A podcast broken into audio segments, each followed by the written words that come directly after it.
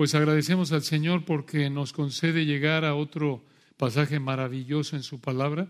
Y este es primero de Samuel capítulo 7. Primero de Samuel capítulo 7. Hoy llegamos al versículo 3 de primero de Samuel 7. Y en este capítulo vemos lo que es el arrepentimiento verdadero, lo que es la intercesión por el pecador arrepentido. Vemos también cómo el Señor responde a la oración, cómo el Señor, cómo el Señor demuestra su poder al responder a la oración.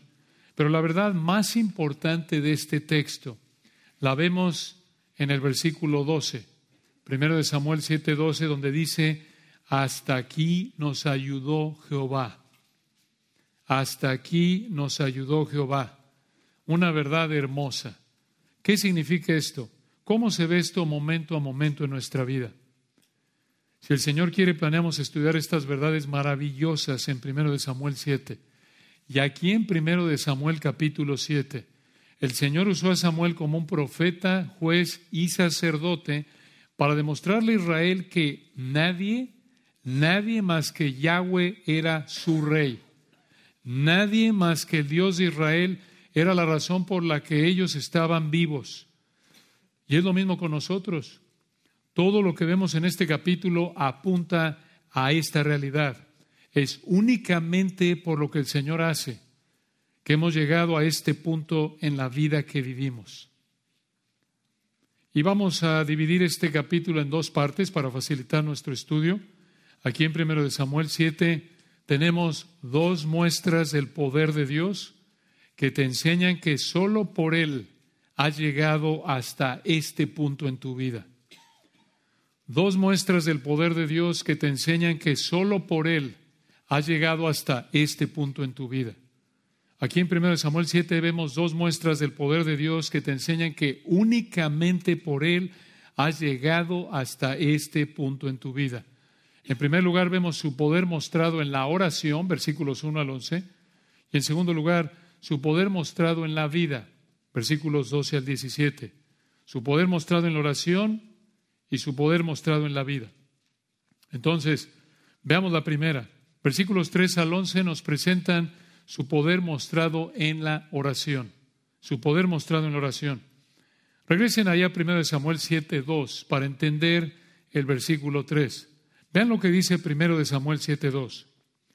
Desde el día que llegó el arca a Kiriat Jearim pasaron muchos días, 20 años. Recuerden que explicamos que durante esos 20 años Samuel creció y aparentemente el Señor usó a Samuel para llevar al arrepentimiento a Israel. Y la última frase del versículo 2 describe la tristeza por su pecado al final de esos años, que lleva el resto del capítulo 7. Dice ahí el versículo 2 al final, y toda la casa de Israel lamentaba en pos de Jehová. Recuerden que explicamos que esta frase al final del versículo 2 significa que se lamentaban por no tener la presencia de Dios entre ellos representada en el arca. Y aquí en el versículo 3 vemos un ejemplo de Samuel como fiel profeta de Jehová, como dice primero de Samuel 3:20. Ahora, ¿cómo? ¿Cómo vemos a Samuel actuando aquí como fiel profeta de Jehová? Respuesta, en que llamó a Israel al arrepentimiento. Llamó a Israel al arrepentimiento. Véanlo en el versículo 3, primero de Samuel 7:3. Habló Samuel a toda la casa de Israel diciendo, observen hermanos que los mismos del versículo 2, esa frase la acabamos de leer, toda la casa de Israel lamentaba en pos de Jehová, son los mismos a los que Samuel habló, versículo 3, véanlo de nuevo. Habló Samuel a toda la casa de Israel diciendo, si de todo vuestro corazón os volvéis a Jehová. Una pausa ahí. Esta es una frase cargada de la verdad del arrepentimiento. Observen aquí, hermanos, que el lamento del versículo 2 no era suficiente. Necesitaban, versículo 3, volverse, o a partir del hebreo se puede traducir regresar. Necesitaban volverse o regresar a Dios. Esto significa que habían dejado al Señor, se habían alejado del Señor, se habían apartado del Señor y por lo tanto necesitaban volverse o regresar al Señor. Esto es, tenían que dejar sus deseos y pensamientos pecaminosos y regresar al Señor.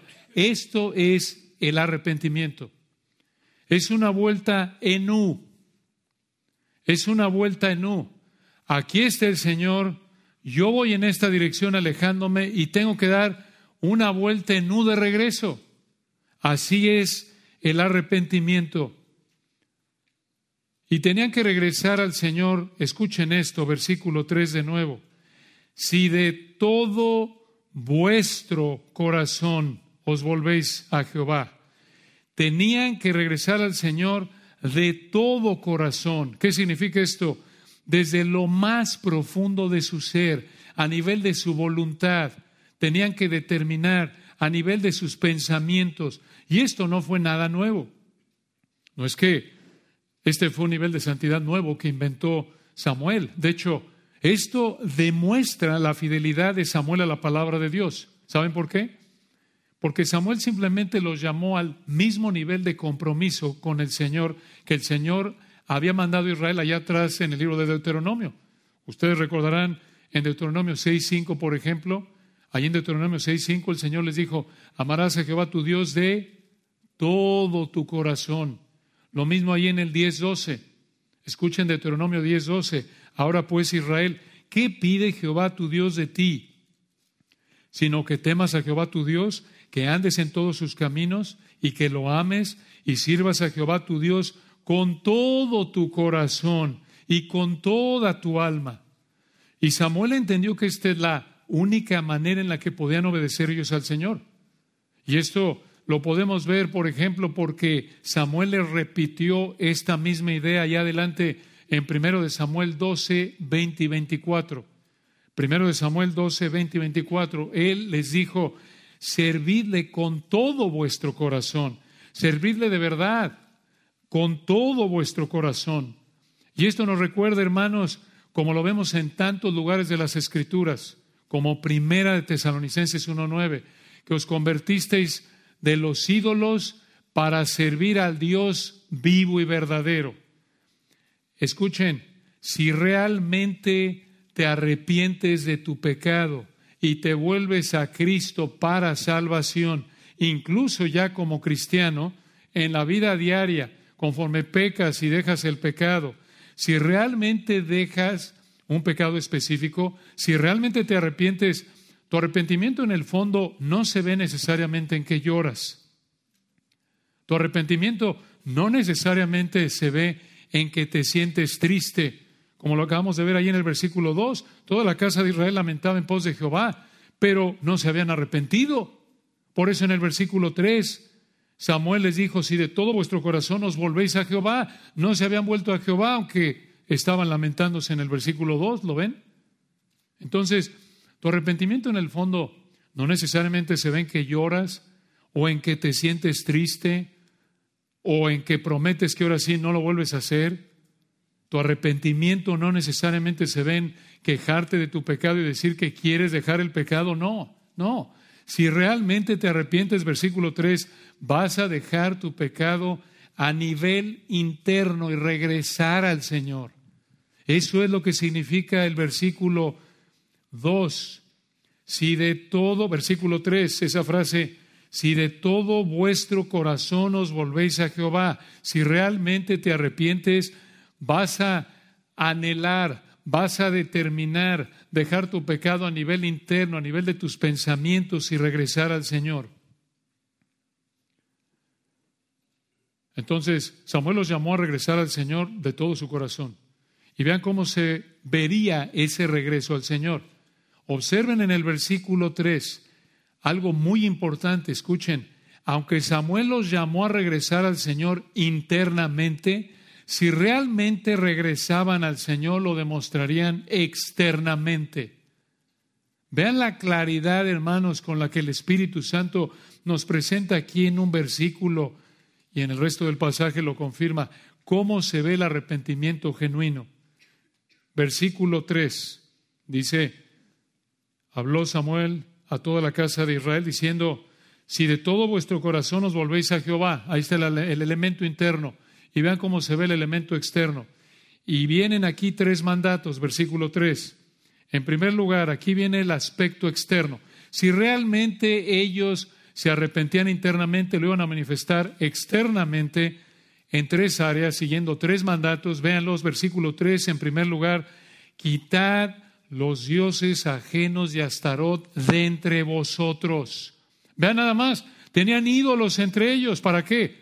¿Para adornar? No, para adorar. Eran unos idólatras. ¿Vieron eso? Sí, mucha lagrimita ahí en el versículo 2, pero vean aquí en el versículo 3, eran unos idólatras. No se habían arrepentido. Sus lágrimas eran de cocodrilo, eran, eran lágrimas falsas, hipócritas, que demostraban que no eran arrepentimiento genuino, no se habían arrepentido genuinamente cuando dice ahí el versículo 2 que lamentaban, se lamentaban, pero no había arrepentimiento. Tenían ídolos ahí, versículo 3. Y Samuel les dijo, muy bien, versículo 3, si de todo vuestro corazón os volvéis a Jehová, en primer lugar, a nivel externo, quitad los dioses ajenos y Astarot de entre vosotros. Segundo mandato de tres, versículo tres, véanlo. Y preparad vuestro corazón a Jehová y solo a Él. Tenían que enderezar su corazón al Señor. En las palabras de Segundo de Crónicas 30-33. Segundo de Crónicas 30-33. Tenían que determinar concentrarse en Él de manera exclusiva. Y además, vean el tercer mandato, versículo 3, servid. Una palabra, servid. En otras palabras, debían determinar, decidir servir al Señor de manera total, exclusiva. Si los israelitas dejaban su idolatría y obedecían a Dios de manera total, de manera exclusiva, vean lo que el Señor haría con ellos. Versículo 3 al final. Dice aquí el texto, primero de Samuel 7:3 al final, y os librará de la mano de los filisteos. Si ellos se arrepentían de manera genuina, Dios los libraría de los filisteos. Esto vuelve a mostrar, hermanos, la fidelidad de Dios a su palabra, tal como se los había dicho en Levítico 26, 6 al 8. Ahí les dijo, miren, si ustedes bajo el pacto mosaico, la ley, antiguo pacto, Él les dijo, si ustedes israelitas son obedientes al Señor, yo los voy a librar de sus enemigos. Y hermanos, aquí tienen un retrato de cómo se ve el arrepentimiento en nuestra vida. Así de claro. Dejamos el pecado y nos dedicamos al Señor de manera exclusiva. En medio de nuestra imperfección, claro, no va a ser perfecto en nuestra vida el arrepentimiento en términos de que no vamos a obedecer de manera perfecta, pero si tú realmente eres un hijo de Dios, este es tu estilo de vida aquí en el versículo 3. Desde el momento inicial que Dios te concede arrepentimiento, fe, te hace nacer de nuevo, te arrepientes inicialmente, te vuelves a Cristo y el resto de tu vida vives arrepintiéndote porque sigues pecando debido a los deseos pecaminosos que todavía hay en ti. Pero Así se ve el arrepentimiento en nuestra vida. El arrepentimiento no es, bueno, dedico 60% de mis deseos al Señor y 40% lo dedico a aferrarme al pecado. No, hermanos, este es un llamado total. No les dijo Samuel, bueno, pues bueno, dejen a Baal ahí que la estatua sea más chiquita. Está bien, está bien, sí, ok, hagan un Baal de llaverito, no pasa nada. Ya, ya, ya van progresando. No, hermanos, es todo. Dejan todo dejo mi pecado, dirijo mi vida entera al Señor. Ese es el arrepentimiento. Eso es lo que les dijo aquí. Y vean el versículo 4. Vean cómo respondieron los israelitas este mandato a arrepentirse. Primero de Samuel 7:4. Entonces los hijos de Israel quitaron a los Baales de Astarot y sirvieron, esto es muy importante, solo a Jehová. No como los filisteos, recuerda que tenían a Dagón y el arca representando muchos dioses. No, solo a Jehová. Los Baales de Astarot, versículo 4, fueron los dioses cananeos más importantes y los israelitas quitaron estos ídolos y al final del versículo 4 sirvieron solo a Jehová. Esto fue arrepentimiento genuino y no solo lo vemos por el versículo 4, sino que vean cómo Samuel reconoció esto como arrepentimiento verdadero en Israel de este pecado Y por eso vean lo que les dijo en el versículo 5. Primero de Samuel 7, 5. Vean cómo Samuel reunió a todo Israel para interceder por ellos. Primero de Samuel 7, 5. Y Samuel dijo, reunid a todo Israel en Mizpa. Mizpa estaba unos 12 kilómetros, unas siete millas y media de Jerusalén al noroeste, sería arriba hacia la izquierda. Mizpa fue un lugar importante donde toda la nación de Israel se reunió varias veces. Y vean lo que Samuel dijo, versículo 5. Una vez que estuvieran reunidos en Mizpa, esto es lo que Samuel haría. Versículo 5. Y lloraré por vosotros a Jehová. Aquí Samuel actuó como Moisés en números 21, 7. Cuando Israel, recuerdan, confesó su pecado y Moisés oró por ellos. Y este patrón de un pecador, patrón o jefe, obviamente esto algo que se repite, este patrón de un pecador que se arrepiente y un hombre obediente que ora por ese pecador arrepentido, nos recuerda al intercesor perfecto. ¿No es cierto? ¿Quién es el que intercede por nosotros los pecadores arrepentidos por la gracia del Señor? Nuestro amado Señor Jesucristo, nuestro intercesor perfecto. Escuchen cómo lo dice Hebreos 7, lo pueden ver en su Biblia o simplemente escuchar Hebreos 7, 25. Vean aquí la misma idea, pero con el intercesor perfecto. Hebreos 7, 25. Dice este texto hermoso. Si quieren estudiarlo a fondo, pueden escuchar los sermones de Josías Hebreos.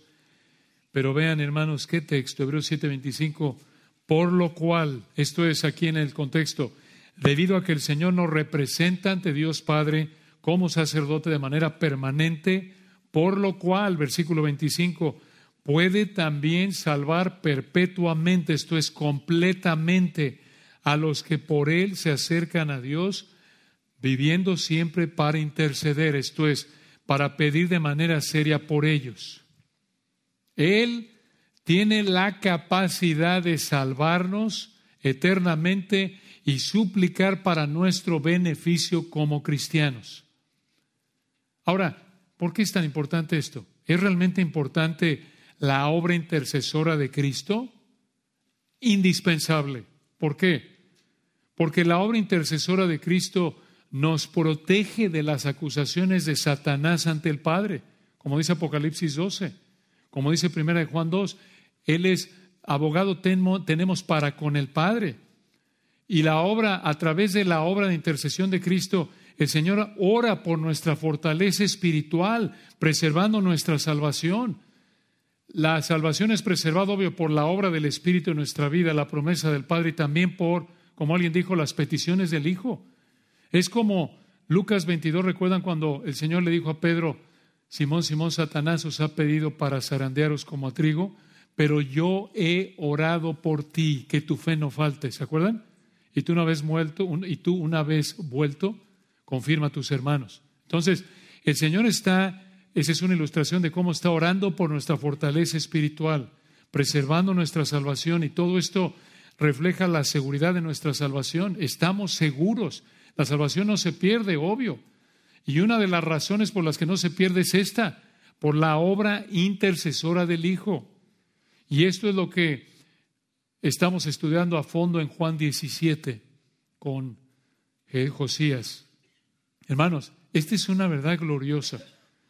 Esa es una verdad, hermanos. Piensen en esto, como alguien dijo, el Señor pagó por nuestro pecado en tres horas. Las últimas tres horas en la cruz, cuando el Padre le dio la espalda al Hijo, ¿recuerdan? Y él dijo, Dios mío, Dios mío, ¿por qué me has desamparado? Y el Señor desató la furia de su, de su ira contra el pecado de los que Cristo estaba llevando. En tres horas el Señor pagó por nuestro pecado estuvo sepultado tres días, resucitó y lleva unos dos mil años intercediendo por nosotros, por los creyentes, dos mil años. Ahora, ¿puede equivocarse nuestro Señor en algún momento al interceder por nosotros? ¿Puede pedirle algo al Padre y decir, ay, olvídalo, Padre, no, no, no la regué en eso? No, nosotros sí no, no, pues esa fue una burrada de petición, no, no, no, ¿cómo? Perdóname, Señor, no puede fallar su intercesión por nosotros? Imposible, jamás. ¿Por qué? Porque es perfecto. Y su intercesión es perfecta. ¿Dónde dice eso? Bueno, en muchos lugares, pero aquí en Hebreos 7:26 lo dice, en el siguiente versículo, véanlo o escúchenlo, Hebreos 7:26, porque tal sumo sacerdote nos convenía. Escuchen esto, santo, este es nuestro intercesor perfecto, nuestro amado Señor Jesucristo. Él es, versículo 26, santo, inocente, quiere decir sin engaño, sin mancha, esto significa sin contaminación puro, apartado de los pecadores y hecho más sublime, quiere decir llevado a las alturas más altas que los cielos. Esto apunta a su exaltación, a que está ahí en el cielo junto con el Padre, intercediendo por nosotros. Entonces, hermanos, igual que Israel en 1 Samuel 7, tenemos la responsabilidad de vivir confesando y arrepintiéndonos de nuestro pecado. Y nuestro sumo sacerdote perfecto intercede de manera perfecta por nosotros. Qué consuelo, hermanos. Esto nos debe consolar.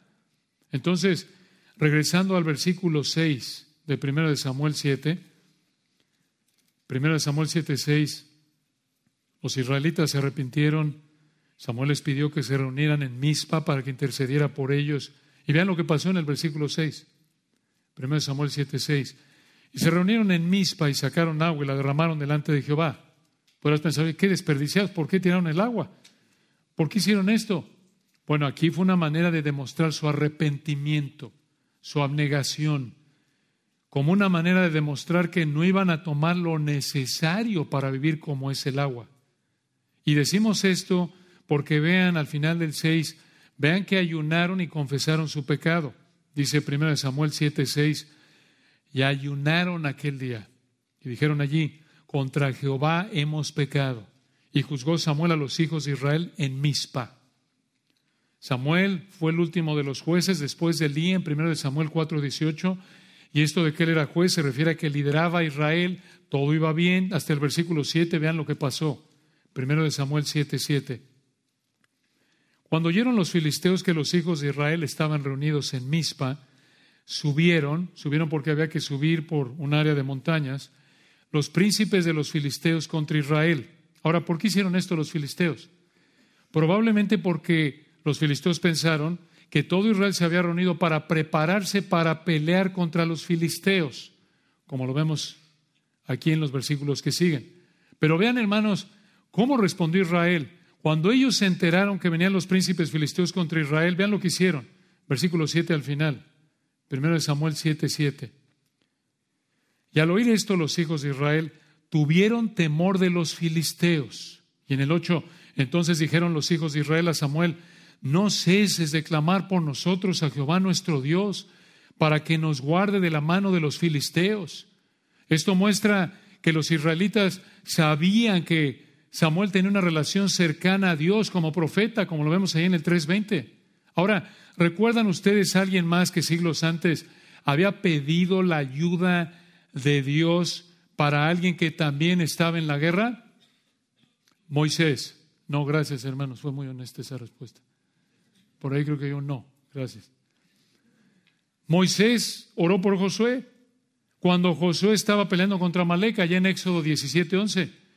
Y aquí en el versículo 8, Israel le pidió a Samuel que orara por ellos. Y al igual que en el versículo 5, aquí Samuel actuó como un sacerdote, escuchen, al representar a Israel ante el Señor.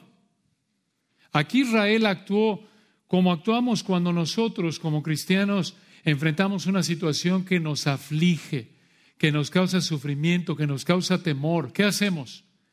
Le pedimos oración a nuestros hermanos en Cristo, ¿verdad? Hermano, ora por mí, ora por mi hijo, ora por mi esposa, ora por mi trabajo. Y qué bendición que todos tenemos el mismo acceso al Señor porque estamos en Cristo. No solo los líderes espirituales, no solo los pastores, sino que todos como cristianos tenemos el mismo acceso directo al Padre únicamente debido a los méritos de Cristo. Así lo dice Hebreos 4, 15 y 16.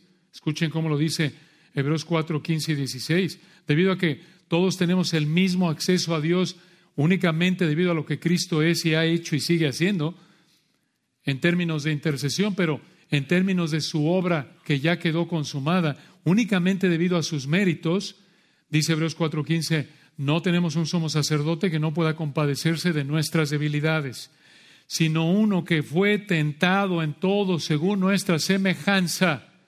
Hermanos, a veces estamos enfrentando alguna situación de aflicción y se nos acerca alguien y nos dice, oye, me duele mucho.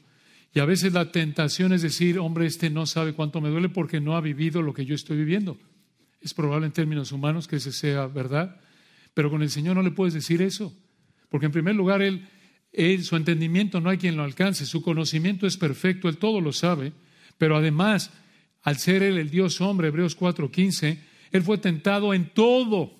No le puedes decir al Señor, tú no sabes lo que estoy viviendo, porque no lo has pasado. Ah, ah, ah. Hebreos 4:15. Él fue tentado en todo, según nuestra semejanza. Pero, versículo 15 al final, sin pecado. Y debido a eso, versículo 16, Hebreos 4, 16, acerquémonos pues confiadamente al trono, esto es en oración, dependiente, trono de la gracia. Ahí la gracia apunta a la capacidad que el Señor nos da de manera inmerecida para ayudarnos en nuestra debilidad frente a la tentación. Él es compasivo porque Él es compasión perfecta. Él es el Padre de misericordias, pero también es compasión perfecta encarnada como el Dios hombre. Por eso dice el versículo 16 de Hebreos 4, acerquémonos pues confiadamente al trono de la gracia para alcanzar misericordia y hallar gracia para el oportuno socorro. Cuando estás tentado, recuerda la compasión perfecta de tu Señor. Ven a Él en oración. Pídele, Señor, tú sabes lo que estoy viviendo porque tú conoces, tú fuiste tentado igual que yo. Ayúdame, tú eres compasión perfecta, tú lo entiendes. Ayúdame, socórreme. Hermanos, piensen en esto, es un privilegio. Tenemos acceso a Dios porque somos real sacerdocio, primera de Pedro 2, 9 debido a los méritos de nuestro sumo sacerdote perfecto. Vean qué bendición, qué apoyo que podemos pedirle a nuestros hermanos en Cristo que oren por nosotros en situaciones de aflicción. Situaciones que nos tientan a tener miedo, como los israelitas aquí en 1 Samuel 7. Y vean lo que hizo Samuel en esa situación, versículo 9, 1 Samuel 7, 9. Y Samuel tomó un cordero de leche, esto es un cordero que todavía se alimentaba de su madre, y lo sacrificó entero en holocausto. Esto significa que mató y quemó totalmente al animal, ofreciéndoselo a Jehová. ¿Para qué hizo esto Samuel? Para que el Señor perdonara a Israel de su pecado. Ahora, recuerden que aquí Israel se arrepintió, confesó su pecado y Samuel ofreció este sacrificio. ¿Se acuerdan? Samuel, Israel versículo 4 se arrepintió, versículo 6 confesaron su pecado y aquí y Samuel ofreció este sacrificio. En otras palabras, escuchen, este sacrificio del versículo 9 era el resultado del arrepentimiento de Israel. Esto no fue un ritual y ya, no, esta fue una expresión, una demostración del arrepentimiento de Israel. Hermanos, así debe ser todo acto de adoración externa, todo acto de obediencia externa, cada ofrenda, cada canción, cada acción obediente debe ser el resultado de un corazón arrepentido. De lo contrario, Dios no acepta nuestros actos externos de adoración. De hecho, los abomina. Dios los abomina. Como lo vemos en Isaías capítulo 1 o Mateo capítulo 5 actos obedientes que no vienen de una vida que deje el pecado son hipocresía. Es adoración falsa, como la de los escribas y fariseos en Mateo capítulo 23 y con qué facilidad caemos en eso, ¿no es cierto? ¿Cómo tenemos que arrepentirnos continuamente de eso? Esa es nuestra inclinación automática pecaminosa. Y vean versículo 9, después de ofrecer este animal Vean lo que hizo Samuel, primero de Samuel 7, 9 al final. Y clamó Samuel a Jehová por Israel, y Jehová le oyó. En otras palabras, le respondió. Y vean la respuesta en el versículo 10. Aquí viene la respuesta a la oración de Samuel. Primero de Samuel 7:10. Y aconteció que mientras Samuel sacrificaba el holocausto, los filisteos llegaron para pelear con los hijos de Israel. Una situación de impotencia. Israel no estaba listo para pelear. Estaban ahí en medio de arrepentirse, confesar su pecado, ofrecer este holocausto. Y en medio de esa situación de impotencia militar, versículo 10, al final vean esto, mas Jehová tronó aquel día con gran estruendo sobre los filisteos y los atemorizó y fueron vencidos delante de Israel. Este fue un trueno inesperado, sobrenatural, que Dios produjo para espantar a los filisteos. ¿Qué diferencia del capítulo 4, se acuerdan? Cuando gritó Israel en el momento que llegó el arca y el Señor hizo que murieran treinta mil israelitas frente a los filisteos, pero aquí, en el 7.10, el Señor les dio la victoria de manera sobrenatural. ¿Por qué? ¿Cuál fue la diferencia entre el capítulo 4 y el capítulo 7? En términos humanos, su pecado. Su pecado. Porque recuerden, en el capítulo 4 estaban entregados a su pecado y el Señor los juzgó. Y aquí en el capítulo 7 se habían arrepentido de su pecado y el Señor los ayudó. Y el Señor aquí cumplió lo que dijo Ana en su oración en 1 Samuel 2.10. En 1 Samuel 2.10 Ana dijo, delante de Jehová serán quebrantados sus adversarios y sobre ellos tronará desde los cielos. Y vean lo que pasó, versículo 11, 1 de Samuel 7.11. Y saliendo los hijos de Israel de Mizpa, siguieron a los filisteos, hiriéndolos hasta abajo de Betcar. Observen que el Señor respondió a la oración de Samuel al hacer que los israelitas derrotaran a los filisteos. Vean, hermanos, qué hermoso recordatorio de que el Señor responde a la oración del creyente obediente conforme a su voluntad. Vean qué motivación es este pasaje, a vivir vidas de santidad, orar por nuestros hermanos para que el Señor conteste nuestras oraciones conforme a su voluntad. Esta es una ilustración, por así decirlo, de Santiago 5, 16 y 17, donde dice ahí en Santiago 5, 16 y 17, la oración eficaz del justo puede mucho, y si tú estás en Cristo eres justo, porque al que no conoció pecado, por nosotros le hizo pecado para que fuésemos hechos justicia de Dios en él. 2 Corintios 5, 21. La oración eficaz del justo puede mucho. Una ilustración de cómo el Señor puede usar las oraciones de un creyente genuino, obediente. Santiago 5:17, Elías, el profeta, Elías era hombre sujeto a pasiones semejantes a las nuestras, un ser humano igual que cualquiera de nosotros, creyente, en ese punto obediente, igual que nosotros, con las mismas luchas, tentaciones, tendencias pecaminosas. Elías, Santiago 5:17, era hombre sujeto a pasiones semejantes a las nuestras. Y oró fervientemente para que no lloviese y no llovió sobre la tierra por tres años y seis meses. Primera de Juan 5, 14 y 15, recuerdan ese hermoso texto de Primera de Juan 5, 14 y 15, y esta, esta es la confianza que tenemos en Él, que si pedimos alguna cosa conforme a su voluntad, Él nos oye. Y si sabemos que Él nos oye en cualquiera cosa que pidamos, sabemos que tenemos las peticiones que le hayamos hecho. Entonces, Dios responde a la oración como Él quiere. Pero nosotros tenemos el privilegio y responsabilidad de orar unos por otros como creyentes. Esto es vivir Efesios 6, 18. Cuando Pablo dijo ahí, recuerdan en Efesios 6, 18, orando en todo tiempo, con toda oración y súplica en el Espíritu, y velando en ello con toda perseverancia y súplica por todos los santos, por todos los creyentes. Incluso Pablo pidió que oraran por él Segunda de Tesalonicenses 3, 1 y 2. Él dijo ahí en Segunda de Tesalonicenses 3, 1, por lo demás, hermanos, orad por nosotros. Pablo, Pablo, el gran apóstol Pablo, que Dios usó para escribir la escritura y el Señor lo llevó al tercer cielo en Segunda de Corintios 12 y le habló de manera directa, como lo vemos a lo largo del libro de los Hechos. Él pidió oración por eh, a los tesalonicenses, hermanos comunes y corrientes como nosotros. Esto nos debe motivar a pedir oración de otros hermanos.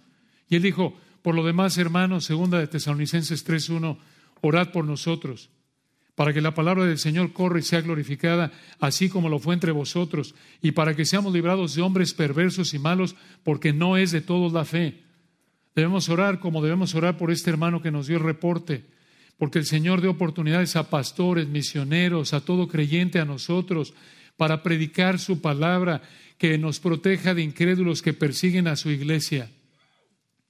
Entonces, hermanos, debemos orar unos por otros. Es una de las lecciones más hermosas que vemos aquí en primero de Samuel 7 con Samuel. Pero no es todo. Aquí viene lo mejor. Entonces, porque si alguno de ustedes está viendo ahí el Mundial despierta, aquí viene lo más importante. Vean esto, las reseñas del partido. Vean esto. Recuerden que aquí estamos viendo dos muestras del poder de Dios que te enseñan que solo por Él has llegado hasta este punto en tu vida. Solo por Él has estado, has llegado hasta este punto en tu vida. En primer lugar, ya vimos su poder mostrado en la oración, versículos 3 al 11.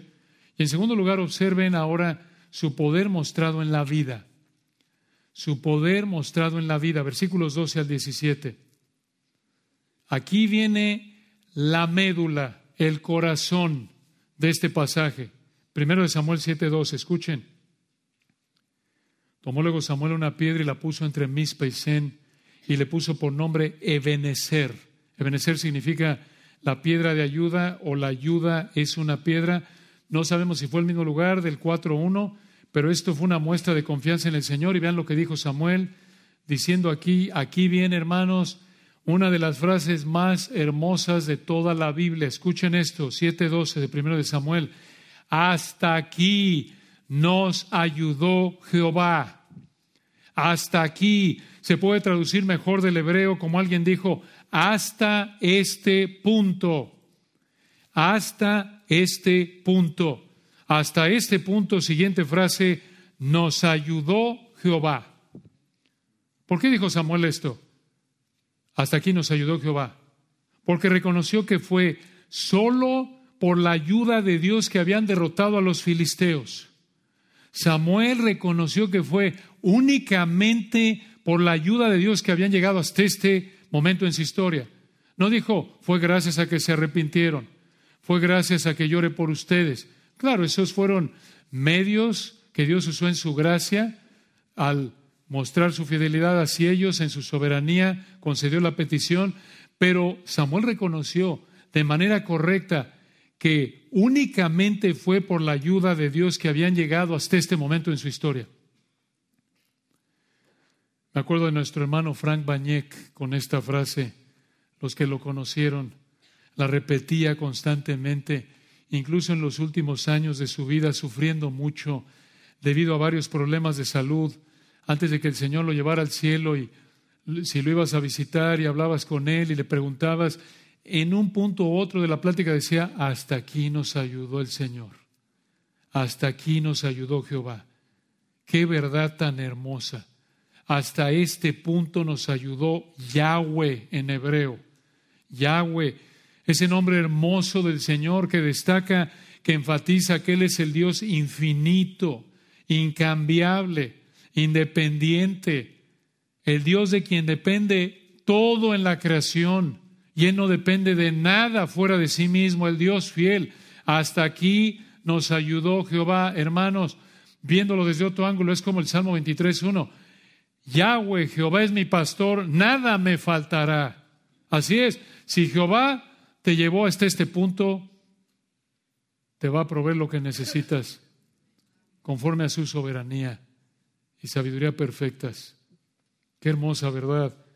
Vamos a regresar aquí en un momento, pero vean el versículo 13, 1 Samuel 7:13.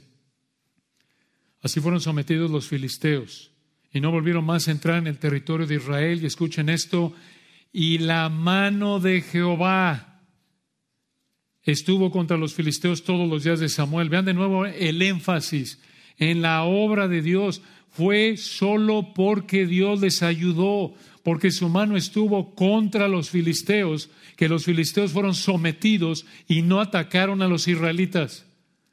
Aquí vemos el cumplimiento, escuchen, aquí tienen ustedes el cumplimiento de lo que Samuel dijo en el versículo 3. ¿Se acuerdan lo que dijo allá atrás? Probablemente no, regresen al versículo 3, yo tampoco me, me acuerdo, vean. Primero Samuel 3, primero de Samuel 7:3, vean esto. Habló Samuel a toda la casa de Israel diciendo, si de todo vuestro corazón os volvéis a Jehová, quitad los dioses ajenos y astarot de entre vosotros, y preparad vuestro corazón a Jehová, y solo el servid, y os librará de la mano de los filisteos. Vean la fidelidad del Señor en el versículo 3. Samuel les dijo, si se arrepienten, el Señor los va a librar de la mano de los filisteos. ¿Y qué pasó? Por la gracia del Señor, ellos se arrepintieron, versículos 4 al 6. Y el Señor los libró aquí, versículos 10, 11. Y el Señor entonces cumplió al pie de la letra lo que les dijo. Al pie de la letra. Este, hermanos, es nuestro Señor. Este es nuestro Señor, nuestro Señor fiel, que nunca falla. Nosotros, igual que los israelitas, tantas veces sí fallamos. Fallamos. El problema jamás es el Señor. Nosotros siempre somos el problema. Esto nos debe humillar y motivar a confiar en el Señor y su palabra y reconocer que la raíz de todo pecado y todo problema causado por el pecado somos nosotros, nunca el Señor, nunca. Y vean aquí cómo la mano del Señor actúa en el resto del capítulo, versículo 14. Primero de Samuel 7, 14. Y fueron restituidas a los hijos de Israel las ciudades que los filisteos habían tomado a los israelitas desde Cron hasta Gat e Israel libró su territorio de mano de los filisteos y hubo paz entre Israel y el amorreo. ¿Quién es el amorreo? Los habitantes de Canaán que vivían a la derecha, al este de los israelitas. Pero vean cómo concluye el capítulo 7, versículo 15. Primero de Samuel 7, 15. Y juzgó Samuel a Israel todo el tiempo que vivió. Versículo 16. Vean la fidelidad de Samuel por la gracia de Dios. Y en el 16. Y todos los años iba y daba vuelta a Betel a Gilgal y a Mizpa y juzgaba a Israel en todos estos lugares. Vean ustedes, cada año Samuel realizaba esta gira por la tierra de Israel para cumplir con su responsabilidad como juez. Y versículo 17 termina, primero de Samuel 7, 17. Después volvió a Ramá, porque allí estaba su casa, y allí juzgaba Israel, y edificó allí un altar a Jehová. Este altar podría indicar que el lugar donde guardaban el arca en Silo había sido destruido en el capítulo 4. Pero vean ustedes, hermanos, qué verdad. Hasta aquí, hasta este punto, nos ayudó Jehová. Si se olvidan de todo lo que oyeron en los últimos casi 50 minutos o por ahí, traten de recordar esto. Hasta aquí nos ayudó Jehová. Esta es la única razón por la que Israel o alguno de nosotros puede estar en el lugar que está en la vida, vivo y con todo lo que Dios le ha dado o no le ha dado. Lo reconozcamos o no, porque Dios es el que tiene la primera y la última palabra en todo. Él es el Altísimo, Él es el soberano. Y no reconocer esta realidad es pensar como los filisteos del capítulo 4, ¿se acuerdan? cuando ahí estaban a punto de pelear con Israel y dijeron en primero de Samuel 4:9, esforzaos, oh filisteos, y sed hombres. Así piensa el incrédulo. Piensa que hasta aquí se ayudó a sí mismo. Piensa que todo depende de él. Piensa que de él, por él y para él son todas las cosas y que se merece toda la gloria y el reconocimiento. Esto es una mentira. Y si tú vives así el día de hoy como estilo de vida, das evidencia de que no conoces a Dios y vas camino al infierno eterno que mereces por tu pecado. Y necesitas clamar a Dios, rogarle que tenga misericordia de ti, te perdone en base a la muerte, a la vida, resurrección del Señor Jesucristo. Recibas esa expresión de ofrecimiento amoroso de perdón del Señor por tus pecados. Pero esta hermosa verdad de que hasta aquí nos ayudó Jehová Realmente es la misma verdad que vemos en ese famoso versículo del Salmo 127.1. Ustedes lo recuerdan, Salmo 127.1. Si Jehová si Yahweh no edificare la casa, en vano trabajan los que la edifican. Si Jehová no guardare la ciudad, en vano vela la guardia. Ahí vemos la bendición de Dios en la construcción de una casa y en la protección de una ciudad. Y el principio es este, hermanos, escuchen. Todo en la vida humana depende de la mano de Dios. Todo en la vida humana depende de la mano de Dios. Todo depende de la bendición del Señor. Incrédulo y creyente, esta es la realidad, esta es la verdad. Para que algo se cumpla en la vida, Dios tiene que concederlo.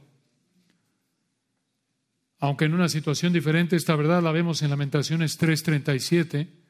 Ahí dice en Lamentaciones 3:37, ¿quién será aquel que diga que sucedió algo que el Señor Adonai en el hebreo, que el soberano supremo no mandó? Para que pase algo en últimas, lo que sea para que algo suceda en la creación del Señor, para que algo suceda en últimas, Dios lo tiene que hacer. Aunque Dios jamás es el autor del pecado ni lo aprueba. Pero hermanos, esta es la médula de lo que vemos aquí. Para que algo pase, Dios lo tiene que hacer. Y así como Samuel reconoció la ayuda de Dios contra los filisteos, así también debemos reconocer la ayuda de Dios y esforzarnos por ser obedientes por su gracia, arrepentirnos si estamos en pecado, como lo hizo aquí Israel, y reconocer su ayuda. Esto nos debe motivar a vivir en gratitud, agradecerle, darle todo el crédito, la gloria a Él, y estar clamando a Él también por misericordia. Por eso en parte esto nos motiva a estar de rodillas en gratitud y en intercesión, ¿no es cierto? Pidiendo. Porque a menos de que Él lo haga, no se hace. Así de simple. Oremos para terminar. Padre, gracias Señor por este texto tan hermoso. Gracias por habernos enseñado hoy acerca de lo que es el arrepentimiento genuino. Si alguien no se ha arrepentido, si alguien está muerto en delitos y pecados en esta mañana todavía, te rogamos que tu Espíritu le haga entender que va camino al infierno y lo lleves a reconocer que solo tú, Padre, lo puedes salvar. Que invoquen el nombre de el Señor para que sean salvos. Gracias, Señor, por la bendición que es tener, ser parte de una iglesia local en cualquier lugar de este mundo donde hay una iglesia local, qué bendición, es uno de los privilegios pedir oración en nuestras aflicciones, orar por otros hermanos cuando están en aflicciones. Gracias porque tú contestas a la oración conforme a tu voluntad. Y gracias sobre todo, Señor, porque cada segundo de esta vida, en cualquier circunstancia, debemos y podemos decir, hasta aquí nos ayudó Jehová hasta este punto has provisto lo suficiente, lo necesario para estar donde estamos. Si estamos pecando de ingratos, de ingratitud, de queja, te pedimos nos perdones. Falta de contentamiento por no reconocer que hasta aquí nos has ayudado, aunque no estemos contentos en el punto donde nos has colocado. Perdónanos, Señor. Y otra vez recordemos que estamos aquí porque tú nos has colocado en la situación en la que estamos, en tu providencia, jamás siendo el autor de nuestro pecado ni el que lo aprueba, pero hasta este punto nos has ayudado y que esta verdad nos, nos lleve a someternos en una sumisión gozosa, deleitándonos en que para que algo pase, tú lo tienes que hacer. Qué verdad, Señor. Fortalécenos, Señor, reconocemos nuestra debilidad, nuestra tendencia a ser incrédulos como los discípulos. Gracias por tu verdad. Damos la gloria a ti en Cristo Jesús. Amén.